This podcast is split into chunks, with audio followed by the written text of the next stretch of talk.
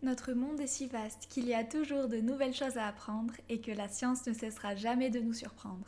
Je Science donc je suis prends le micro pour vous offrir une fois par mois une dose de science, un format court pour satisfaire votre curiosité.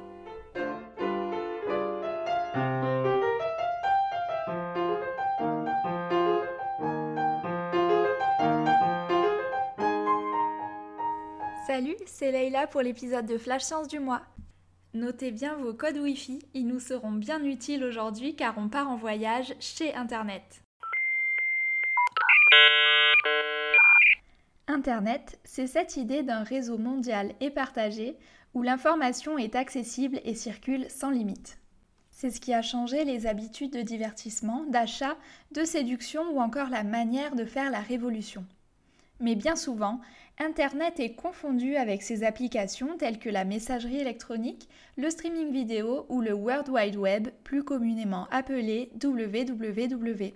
Le web a été inventé quelques années après Internet pour permettre de consulter des sites qu'on appelle des sites web par abus de langage. En 2021, la barre du milliard de sites web est franchie. Le web a donc permis de populariser Internet, mais a également contribué par le biais des médias à véhiculer l'idée selon laquelle Internet serait extensible à l'infini, impalpable et contenu dans nos appareils connectés. Or, ceux-ci ne sont que des moyens d'accéder à Internet, car Internet est bien un lieu où on se rend. Dans cet épisode, pas question d'avoir la tête dans le fameux cloud de données, mais on va plutôt s'intéresser aux aspects bien tangibles et matériels d'Internet.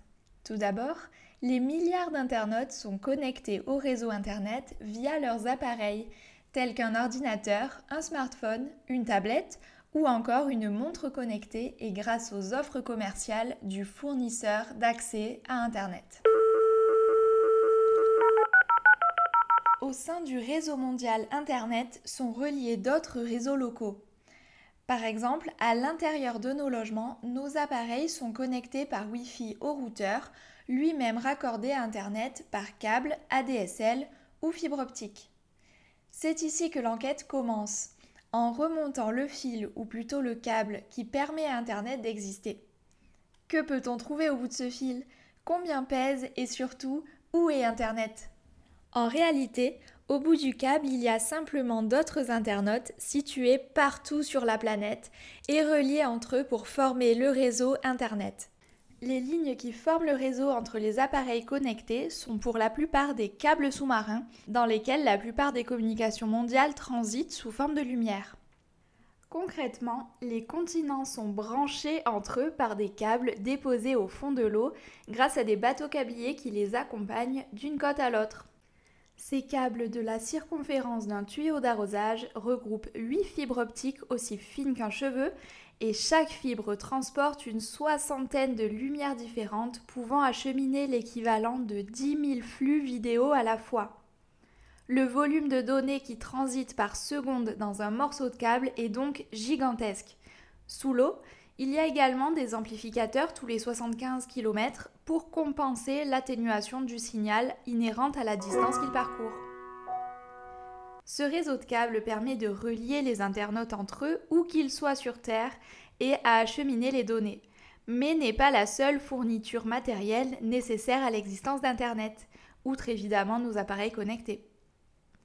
Les données qui circulent sur le réseau semblent flotter de manière dématérialisée dans le cloud, mais elles sont pourtant stockées matériellement dans des data centers ou centres de données qui s'apparentent à des bibliothèques où sont entreposées des mémoires et des serveurs permettant d'y accéder.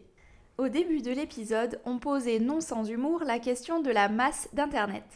C'était sans compter le premier degré d'internautes et de chercheurs qui se sont attelés au calcul, d'après plusieurs méthodes prenant par exemple en compte la masse des électrons en mouvement qui produisent l'électricité nécessaire au fonctionnement des appareils permettant l'accès à Internet, ou encore en s'intéressant à l'ensemble des informations contenues sur Internet. Ces études semblent farfelues, mais elles permettent néanmoins de rendre compte de l'aspect bien tangible et massif d'Internet, ainsi que de ses enjeux environnementaux.